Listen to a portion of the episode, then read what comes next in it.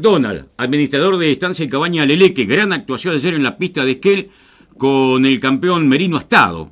Y él nos va a contar algo de lo que ha significado ese momento.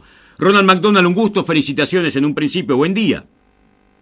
¿Qué tal? Muy buenos días, Micardi. ¿Cómo le va? Un gusto saludarlo. También, ¿no? ¿Cómo están disfrutando este clima en Esquel, en la zona de Cordillera? Bien, con muy buen clima, muy buen clima, fue este, caluroso eh, y la verdad, dentro de todas las, las condiciones puestas para el tema de COVID, con un buen marco de público y con los, todos los barbijos puestos, ¿no? Claro. Bueno, un poco mirábamos a través del streaming hoy la, la posibilidad de que se desarrolle la exposición, pero a veces le falta un poco el fervor de lo que significa también y los afectos, ¿no? Del encuentro social de los, de los productores, de los hombres de campo. Sí, sí, eh, obviamente es son momentos sobre todo de reencuentro. Claro. Eh, eso se extraña indudablemente, pero bueno, hay que acondicionar las cosas a la situación actual. La rural de Esquel, como todas las rurales, están haciendo un, esfuerzo muy grande también, también los productores y bueno, la gente que, que participa de esto y que participa comercialmente. Y bueno, como nosotros estamos dentro de la cadena de la producción, este, no, no, digamos, no se para y nos ajustamos a, a las situaciones que se van presentando, ¿no? Bueno, eh, llevaron Esquel, eh, ¿qué, ¿qué, carneros concretamente? Bueno, en pista se vio una muy buena propuesta y además cosecharon cucardas, que es lo importante, ¿no? Sí, la verdad nos fue muy bien. Trajimos un carnero cuatro dientes, seis dientes en la entera, que fue el campeón carnero seis dientes.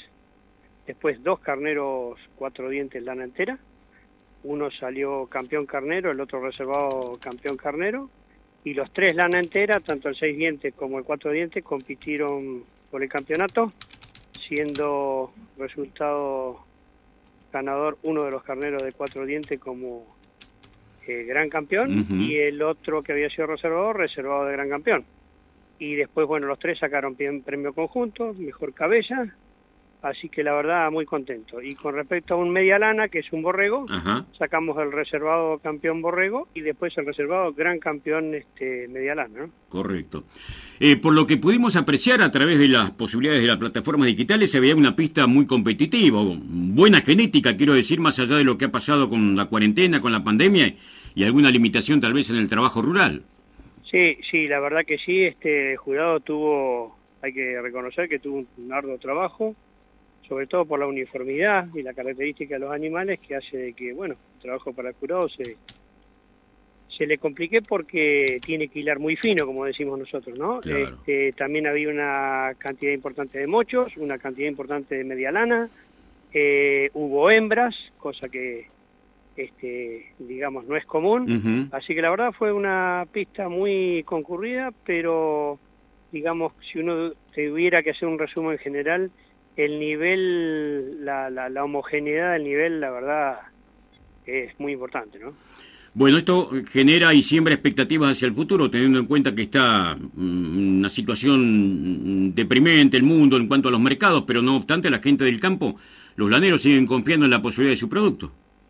Sí, sí, esto no, esto no puede parar, indudablemente esto no puede parar y los servicios se tienen que hacer en abril-mayo, las inseminaciones también, o sea, por más que haya pandemia y haya condiciones sanitarias que limiten un poco los movimientos, los viajes y la incorporación de genética, esto no, no puede no puede parar. Y como estas cosas no no salen ni pasan de un año al otro, eh, digamos, no sé, todo lo que uno incorpora en genética lo ve al segundo o tercer año, así que hay que pensar hoy en lo que va en lo que uno el producto que va a tener dentro de dos o tres años por lo tanto es un muy buen momento para los que necesiten genética justamente acercarse a estas exposiciones y poder adquirir animales que a nivel o a conseguirlos afuera, la verdad creo que por un tiempo va a ser bastante difícil. Eh, si bien siempre miramos a Australia, pero también hay que decir que la genética propia que se produce en muchas de las cabañas eh, conocidas ya en la zona realmente están resultando con un alto nivel competitivo y además eh, seguramente resultados que ustedes estaban aguardando hace algún tiempo que sembrar para cosechar este tipo de, realidades. Sí, sí, esto se cosecha, pero no se siembra mañana, entonces este siempre hay que, sobre todo a nivel cabaña y a nivel puro registrado, eh, hay que estar pensando en siempre en producir más cantidad de lana, más calidad, eh, sobre todo mantener las majadas, este, esto tiene que ver mucho el clima, la predación, este, bueno, otros factores naturales que, otros imponderables que no, que digamos el productor no puede controlar. Pero bueno, eh, la verdad tenemos un sistema de adaptación rápido, por suerte, ¿sí? Bien. Eh, ¿Qué trae a Comodoro Rivadavia Leleque? ¿Qué están reservando para esta plaza? Bueno, van tres carneros de cuatro dientes, lana entera, eh, la verdad un lote muy lindo, un lote muy homogéneo y muy lindo. Así que, bueno, seguramente nos veremos eh, el fin de semana y después el jurado dirá, ¿no? ¿Y qué están esperando para el remate de hoy en Esquel, no? ¿Han tenido ya algunos interesados, algunas consultas? ¿Cómo está la previa?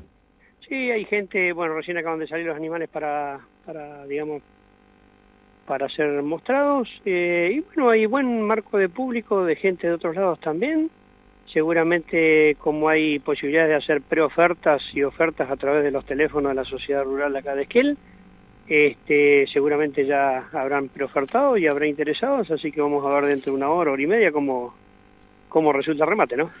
¿Por dónde continúa luego Leleque con las exposiciones o ya están cerrando después de Comodoro? Bueno, después de Comodoro queda inmediatamente la de Trelew, el fin de semana que sigue, y después ya se daría por terminar el tema de las exposiciones porque, bueno, Río Negro no, no, no, no digamos, no, no hace las exposiciones. Eh, y también la venta, lo que íbamos a hacer nosotros de nuestro remate anual, eh, también por las condiciones de COVID y las condiciones sanitarias hemos decidido suspenderlo, así que todas las ventas se van a hacer en forma directa, llamando a la administración de la de la de la estancia y donde tenemos la, la central, así que me pondré en contacto con la gente para poder organizar los que estén interesados en comprar animales este poder hacerlo a través de, ventas directas por, por teléfono, ¿no? Bien, bueno, es una noticia que nos estaban consultando, así que es importante la respuesta que, que, deja la gente del L, que se suspende el remate, pero están abiertos porque las ventas van a realizarse de todas maneras de forma directa.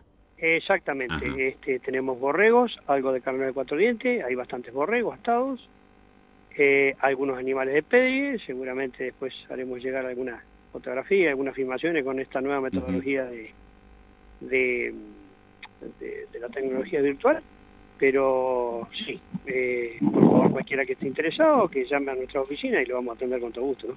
Claro. Eh, Ronnie, ¿qué balance hacen de, estas limitaciones que tiene la actividad de exposiciones rurales o ventas de remates en función de la pandemia o la cuarentena?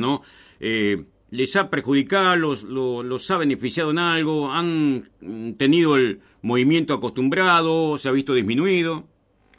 Mire, el interés sigue porque, por ejemplo, para todo lo que es animales de campo, incluso hay mucha gente que ha llamado a estancia a la estancia Leleque para, para ver a ver el tema de las ventas, si hay remate, no hay remate. Hay mucho interesado en la gente, sobre todo lo que produce en carnero de campo. El PEDI está un poco más acotado, pero bueno, este es el primer remate. Pero bueno, insistir, es un buen momento para adquirir, eh, ante la imposibilidad de viajes o de incorporar genética de otros lugares del mundo, eh, todas estas plazas y todas estas posiciones para adquirir este, genética de muy buen nivel. Así que debería verse este, reflejado, en, por lo menos más allá de los valores, en la dinámica de las ventas. ¿no?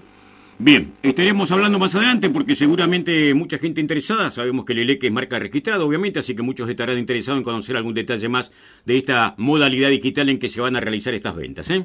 Sí, el carnero, justo el gran campeón, no estábamos acordando, el gran campeón de, que sale a venta ahora este el gran campeón nuestro, fue un carnero que se usó como padre el año pasado en la cabaña, así que hay corderos también de este animal, es un animal de aprobo.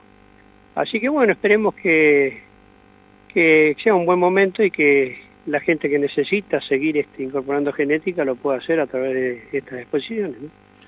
Ojalá que así sea. Felicitaciones a todo el equipo del Eleque y estaremos en comunicación. ¿eh? Bueno, muchísimas gracias Aníbal por siempre estar presente, acompañándonos, a toda la gente de la Sociedad Rural de, Comodoro, al resto de los productores de la Patagonia y bueno, nos estaremos viendo dentro de dos fines de semana. Va a ser un gusto, ¿eh? Buen día. Muchas gracias. Que Ronald McDonald,